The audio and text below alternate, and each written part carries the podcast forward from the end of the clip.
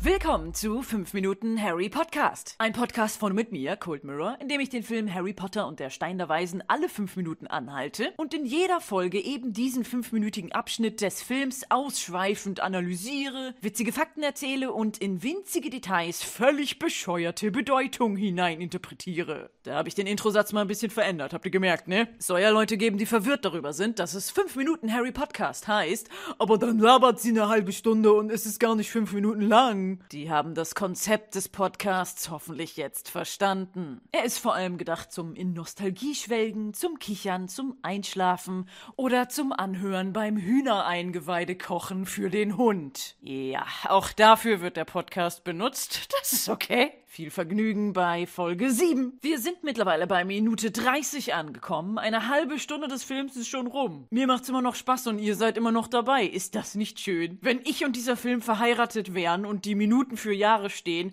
dann wäre das jetzt unsere Perlenhochzeit. Wir beginnen in dieser Folge bei Mr. Ollivander, der erschrocken einatmet und enden bei Harry, der am Bahnhof von King's Cross verblüfft den Kopf schüttelt. In der letzten Folge hat Harry die bedeutsame Frage gestellt, welchem Zauberer denn der andere Zauberstab gehört, der auch eine Phönixfeder vom gleichen Phönix hat wie Harrys Zauberstab und dem Harry seine Blitznarbe zu verdanken hat. Mr. Ollivander überrascht die Frage so sehr, dass er erschrocken einatmet.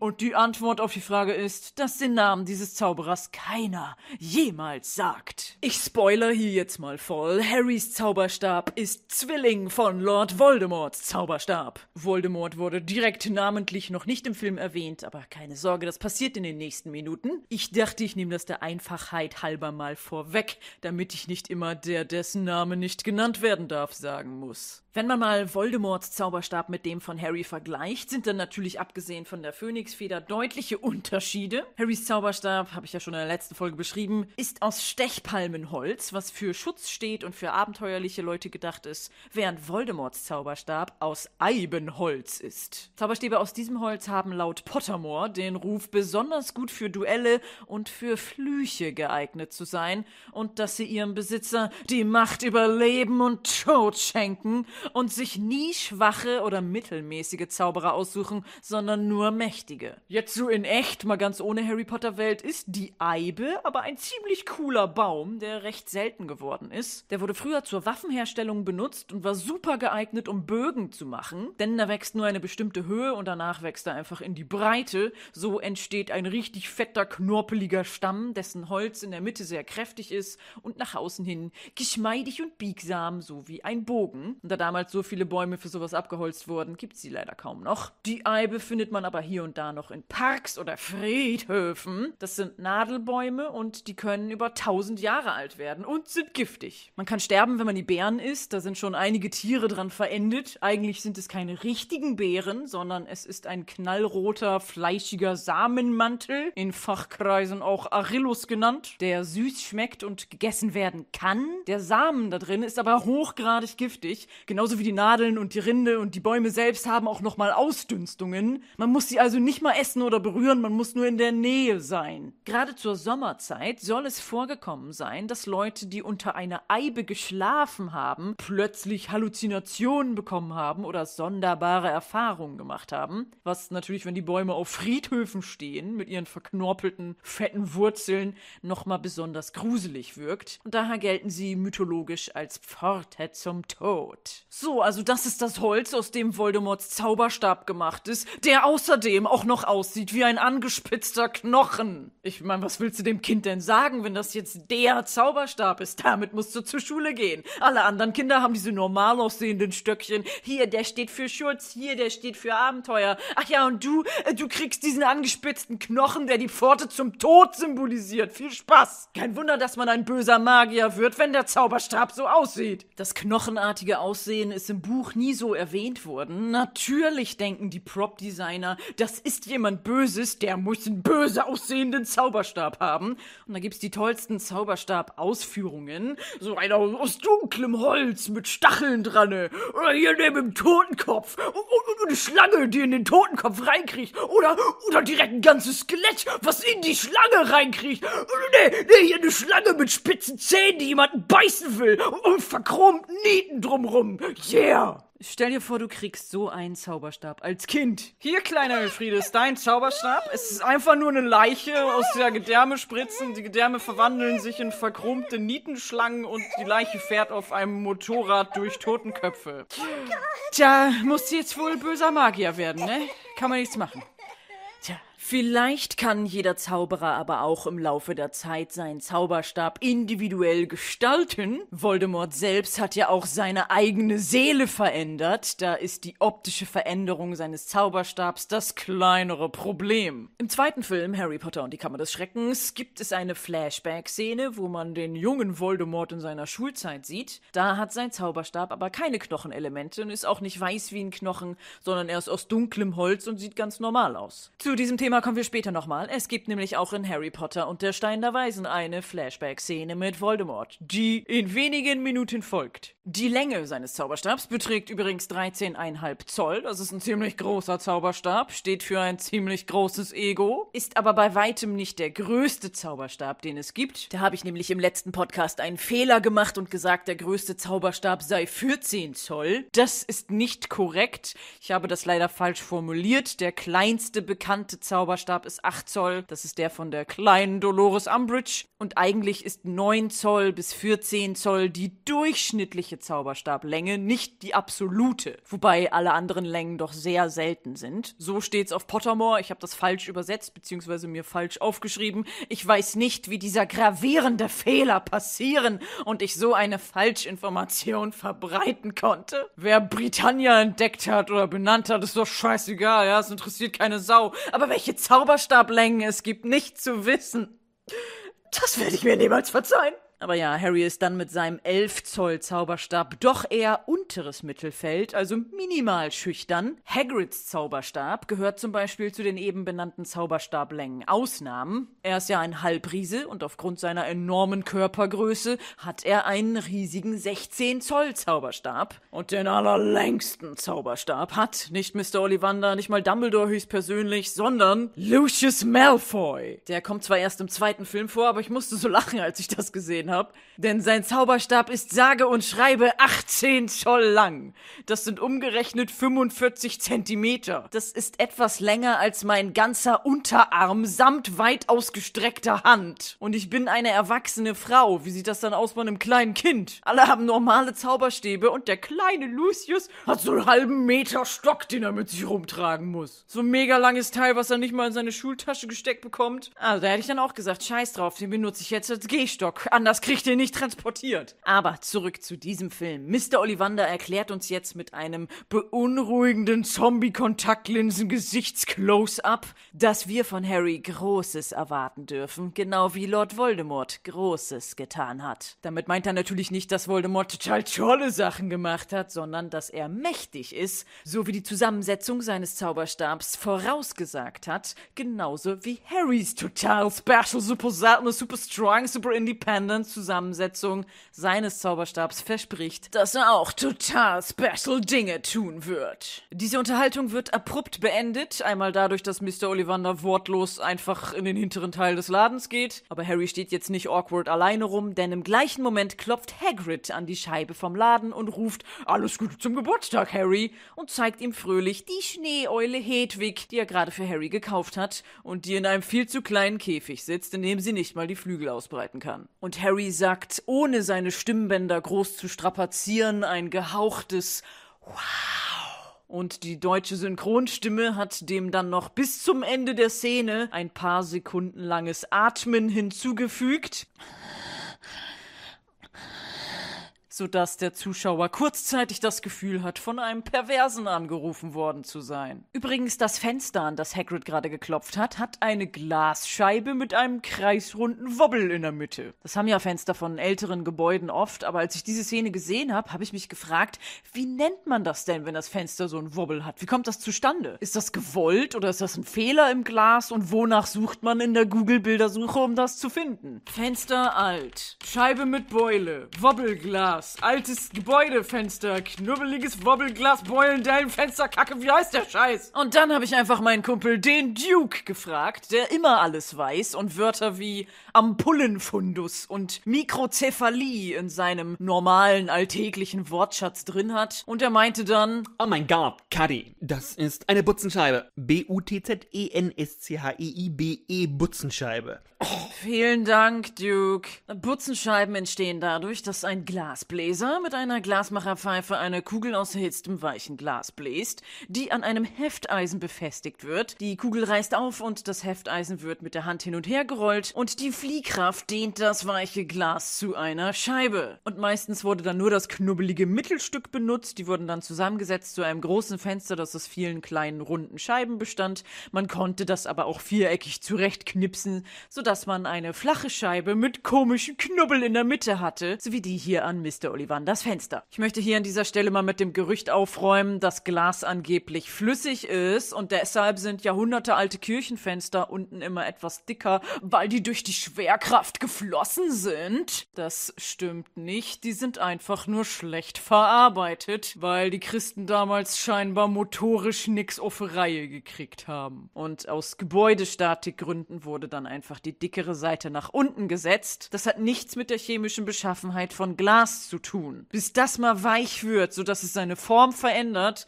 müsste vor der Kirche draußen schon die 600 Grad heiße Apokalypsenhölle sein. Und wenn man jetzt wirklich der Meinung ist, dass Glas trotzdem irgendwie flüssig ist aufgrund von Thermodynamik und weil Glas keinen richtigen Schmelzpunkt hat und weil Glasmoleküle in einem ungeordneten Stadium zwischen flüssigen und festen Aggregatzustand stecken geblieben zu sein scheinen, der bräuchte eine Beobachtungszeit, die länger ist als das Alter unseres Universums. Und ich fürchte, bis da mal empirische Beweise kommen, gibt's keine Kirchenfenster mehr. Tja. Kleine Abhandlung zum Thema Glas, zurück zu Harry Potter. Nachdem Hagrid an die Scheibe geklopft hat, gibt's einen Zeitsprung. Hagrid und Harry sitzen jetzt nach ihrem langen Shoppingtag im tropfenden Kessel und gönnen sich was zu essen. Sie sitzen an dem langen Tisch, den man vorher in der Szene, als sie zum ersten Mal in den tropfenden Kessel gegangen sind, auch schon gesehen hat. Links im Bild kann man erahnen, dass da die Bartheke ist, weil da ein Trinkbecher draufsteht und davor ist so ein erhöhter Barhocker, dessen Sitzfläche übrigens perfekte Art Arschform hat. Also es ist eine Sitzschale mit kleiner Erhöhung im Schrittbereich, sodass, wenn man sich draufsetzt, die beiden Arschbacken links und rechts davon wohlbehalten in den Sitz integriert werden. Hinter Hagrid, der am Ende des Tisches sitzt, brennt ein großes Kaminfeuer ohne erkennbaren Kamin. Es ist einfach ein großer Stapel Holz, der an der Wand liegt und brennt. Und rechts im Bild sind ein paar Tische und Stühle, wo jeweils eine Kerze drauf brennt, aber es sitzen keine Leute dran. Und in der Mitte des Bildes auf dem Tisch, an dem Harry und Hagrid sitzen, haben sie willkürlich die ganzen gekauften Päckchen von Harry verteilt. Und Hedwig sitzt in ihrem Käfig auf Harrys Koffer daneben. Den Koffer hatte Harry ja vorher nicht. Ich nehme an, sie haben ihn extra gekauft, damit er die ganzen neuen Sachen da rein tun und nach Hogwarts transportieren kann.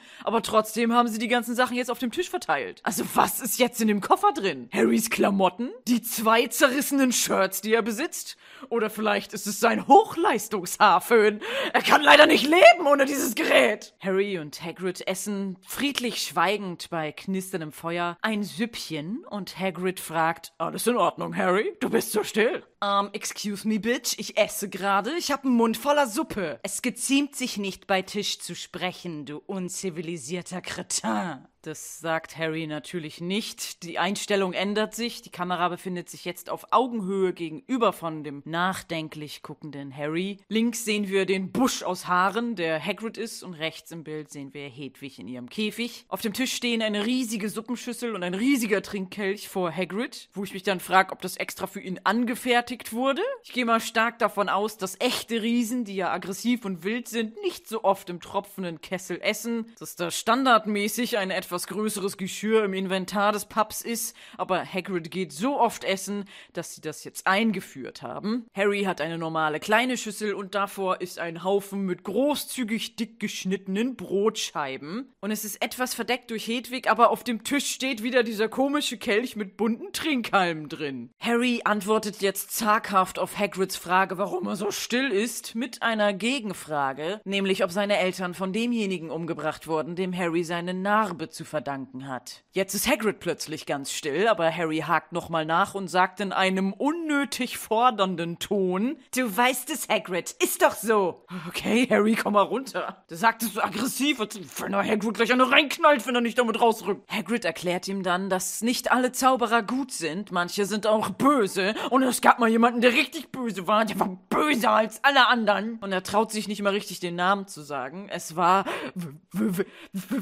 Voldemort. Voldemort, wiederholt Harry richtig laut und lässt Hagrid zusammenzucken. Dieser Name ist nicht nur in der Zaubererwelt so beängstigend, dass man ihn nicht aussprechen mag, sondern scheinbar auch in unserer normalen Welt, denn der, dessen Name nicht genannt werden darf, ist in diversen Filmberichten, Jugendzeitschriften, Fernsehzeitungen und sonstigen journalistischen Werken falsch geschrieben worden. Da ist dann die Rede von Voldemort, Voldemort, Voldemart oder Waldemort. Da habe ich sogar mal ein ganzes Video zu gemacht namens Harry Potter Zeitschriftenpatzer, Folge 1 und 2, zu sehen auf meinem YouTube-Kanal Cold Mirror. Ganz nach dem Motto, der dessen Name nicht korrekt genannt werden darf, halten es auch Harry und Hagrid, denn beide haben es im Deutschen wie im Englischen falsch ausgesprochen. Es wird immer von Voldemort geredet, in einem Tweet hat J.K. Rowling aber verkündet, dass es eigentlich Voldemort heißt. Das T am Ende ist stumm, der Name hat also einen leicht französischen Touch, Quatsch, denn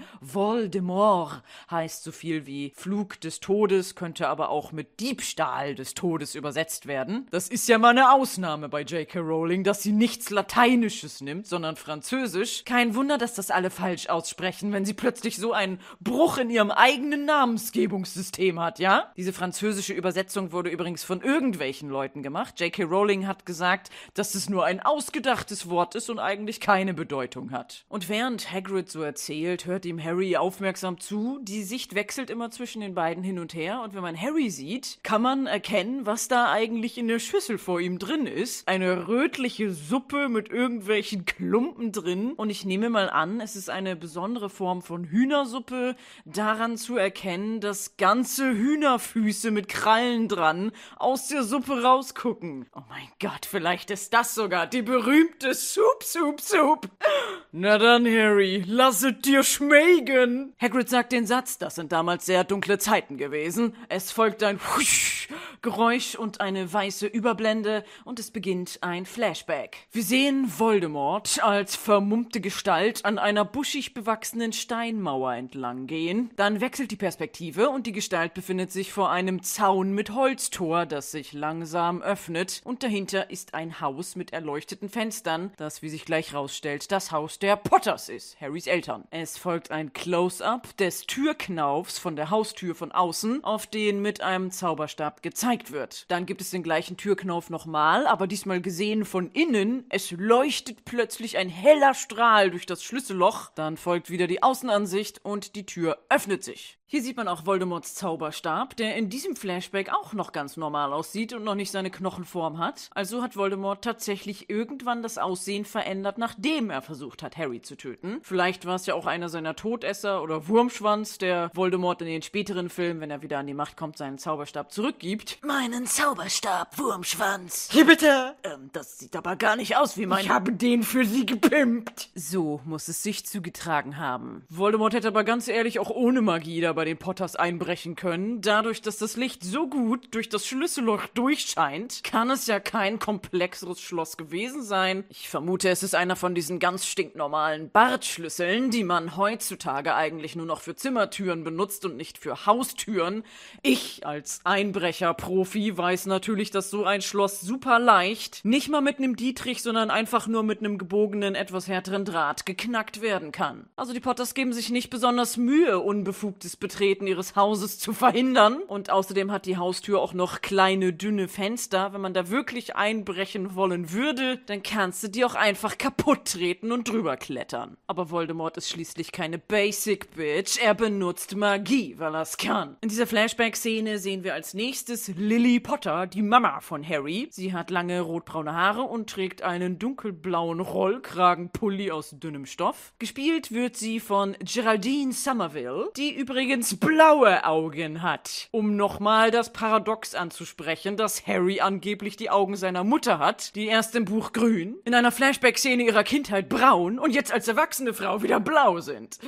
Whatever. Wir befinden uns nun im Haus, stehen im Flur und gucken Voldemort quasi über die Schulter in Harrys Kinderzimmer rein. Lily, die Baby Harry auf dem Arm hat, schreit beim Anblick von Voldemort und knallt die Tür zu. Das sieht man nur wenige Sekunden, aber wir haben ja die futuristische Technik des Pause-Buttons und können deshalb mal Harrys Kinderzimmer-Deko in aller Ruhe bewundern. Es hängt ein Holzmobile von der Decke, da sind keine Flugzeuge dran, sondern kleine Eulen. Und es sieht ein bisschen selbst gebastelt aus. Das sind keine gekauften, geschliffenen Holzstäbchen, an denen das hängt, sondern das sind irgendwelche knorpeligen Äste, wo noch Rinde dran ist, so frisch aus dem Wald gesammelt und dann irgendwie mit Paketband verknotet. Lily Potter hat bestimmt auch so einen Etsy-Store, wo sie so independent, self-made, mit Liebe gebasteltes, glutenfreies, veganes Kinderspielzeug vertickt. Dann wechselt die Perspektive und wir befinden uns im Kinderzimmer. Voldemort sprengt die Tür auf, Lily versucht Harry zu schützen und dreht sich mit ihm von der aufknallenden Tür weg. Man sieht hier gut Baby Harrys Klamotten. Es ist ein hellblauer, samtiger Strampelanzug mit schwarzen Streifen. Man kann jetzt auch noch ein bisschen mehr Deko vom Kinderzimmer erahnen. Ganz links ist irgendwas Blaues. Das ist, glaube ich, noch ein Mobile mit kleinen Tierchen drauf. In der Mitte des Raumes an der Wand hängen diverse gezeichnete Bilder. Man kann nicht ganz erkennen, was es ist, weil Lilly davor steht, aber eins ist auf jeden Fall eine Ratte und ein anderes ist eine Eule. Darum nehme ich mal an, der Rest sind auch irgendwelche Tiermotive. Am unteren Bildrand sieht man Harrys Bettchen und rechts im Bild ist ein Schrank, auf dem zwei fette Plüschtiere sitzen, die beide größer sind als Baby Harry. Eins ist, glaube ich, ein Hund und das andere eine Eule. Man könnte meinen, die Potters dekorieren gerne mit Eulen. Lily hat's wohl gerade so geschafft, Harry in sein Bettchen zu setzen, denn schon in der nächsten Einstellung wird sie von einem grünen Licht aus dem Zauberstab abgeschossen und fällt mit einem Schrei zu Boden. Die Ansicht wechselt kurz nach draußen aufs Haus. Wir sehen das grüne Licht von innen durch die Fenster nach außen strahlen und Hagrids Stimme erklärt uns dabei, dass niemand, der sich Voldemort in den Weg gestellt hat, überlebt hat. Außer einem. Schnitt zu dem Gesicht von Baby Harry, das ganz unschuldig und gar nicht traurig, dass seine Mom gerade tot zu Boden gefallen ist, auf den ihn gerichteten Zauberstab blickt. Wenn man ganz genau hinschaut, kann man hier erkennen, dass Baby Harrys Strampelanzug an den Schultern noch Applikationen hat, wo kleine blaue Häschen, die aus der Erde gucken, drauf sind. Baby Harry Potter wurde übrigens gespielt von Saunders Triplets. Was? Das Baby heißt Saunders und mit Nachnamen Triplets? Das ist ein voll beknackter Name. Aber es handelt sich hierbei selbstverständlich nicht um ein Baby, sondern es sind Drillinge gewesen, die bei der Produktion des Films abwechselnd benutzt wurden, um Harry darzustellen. Ganz am Anfang des Films, als Baby Harry vor die Türschwelle der Dursleys gelegt wurde und jetzt hier auch nochmal in der Flashback-Szene. Das ist üblich bei Filmen, wenn es kleinere Rollen für Babys gibt, dass man da verschiedene nimmt. Nicht nur, damit das Kind und die Eltern und überhaupt alle Beteiligten weniger Stress haben, sondern auch, weil es Richtlinien für Kinderarbeit gibt. Die jungen Kinder, wie Daniel Radcliffe, haben so circa vier Stunden am Tag gearbeitet und mehr durften sie nicht. Die mussten ja noch zur Schule und Hausaufgaben machen und Freizeit haben. Und das ist bei Babys bestimmt noch mal krasser geregelt. Da kommt so ein Haufen Drillinge natürlich gut. Man tauscht die beim Drehen einfach ab und zu aus und bricht keine Gesetze. Und weil die immer abwechselnd benutzt wurden und es keiner auseinanderhalten konnte, hat man dann einfach in den Credits am Ende geschrieben: Baby Harry Potter, Saunders Triplets. Die Saunders-Drillinge. Baby Harry wird also gerade mit dem Zauberstab von Voldemort bedroht. Ein weißer Blitz erhält das Bild und wir sehen wieder den älteren Harry, der gerade die Geschichte von Hagrid erzählt bekommt, entgeistert am Tisch sitzen. Wir erfahren, dass seine Blitznarbe nur existiert, weil ein mächtiger Fluch ihn berührt hat. Voldemort wollte ihn eigentlich umbringen, aber es ist misslungen und seitdem ist Voldemort verschwunden und Harry nannte man fortan der Junge, der überlebte. Und deshalb kennt jeder in der Zaubererwelt den Namen Harry Potter. Harry Potter schaut nachdenklich zur Seite, während in einer Überblende die nächste Szene und ein neuer Ort eingeleitet wird, nämlich der Bahnhof King's Cross in London. Wir blicken auf eine Halle, wo viele Menschen mit Koffern und Trolleys die Gleise entlang gehen. Die Kamera schwenkt auf eine Art Brücke, einen erhöhten Übergang zwischen den Gleisen, auf dem Hagrid und Harry uns entgegenkommen. Hagrid pöbelt vorbeigehende Leute an und Harry schiebt ganz allein seinen Trolley, der fast genauso groß ist wie er selber, voll bepackt mit dem großen Koffer und all seinen Sachen und dem Käfig mit Hedwig drinne vor sich her. In einer Großaufnahme holt Hagrid seine kleine goldene Uhr aus der Tasche und flucht, weil es schon so spät ist. Er hatte ja noch einen Termin mit Dumbledore, er muss los. Er drückt Harry ein Ticket in die Hand und sagt, dein Zug fährt in 10 Minuten, hier ist deine Fahrkarte, achte gut darauf, das ist wichtig, dass du gut auf sie achtest. Man könnte meinen, im Zug nach Hogwarts ist ein richtig fieser Kontrolleur und man muss erstmal 60 Gallionen Strafe zahlen ohne Ticket. Aber nein, das Ticket hat nur in dieser Szene Relevanz, es kommt danach eigentlich nicht mehr vor, es kommt kein Kontrolleur. Harry muss das Ticket niemandem zeigen. Hier, Harry, ist deine Karte, die ist super wichtig, du musst unbedingt darauf achten, dass du gut auf sie achtest, ja, achte bloß drauf. Dieser Stress, den Hagrid deswegen macht, das ist voll unnötig. Harry guckt das Ticket verwundert an, wir sehen es in einer Detailaufnahme und es ist kein gewöhnliches Zugticket, sondern es ist geschmückt mit goldenem Rand, mit filigranen kleinen Symbolen und Mustern. In schwarz steht die Schrift London to Hogwarts for One-Way Travel oben auf dem Ticket und in der Mitte steht nochmal in dicker goldener Schrift Platform 9 Three Quarters, also Gleis 9 3 Viertel. Und darunter in winzig winzig kleiner schwarzer Schrift steht Issued subject to the rules and regulations of the Hogwarts Express Railway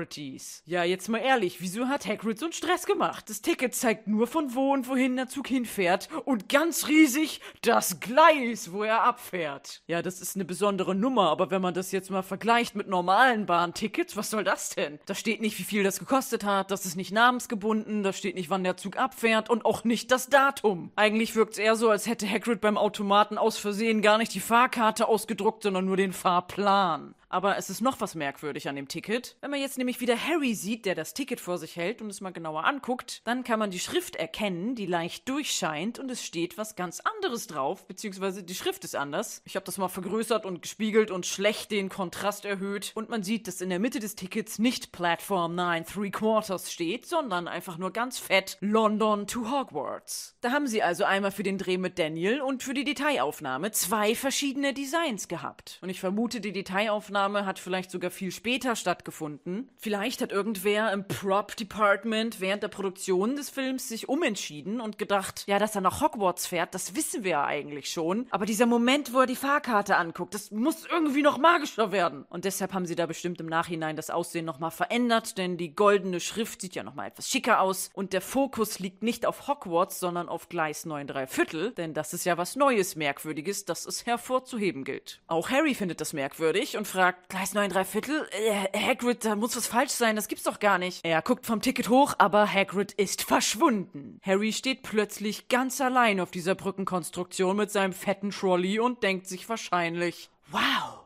er ist einfach so verschwunden.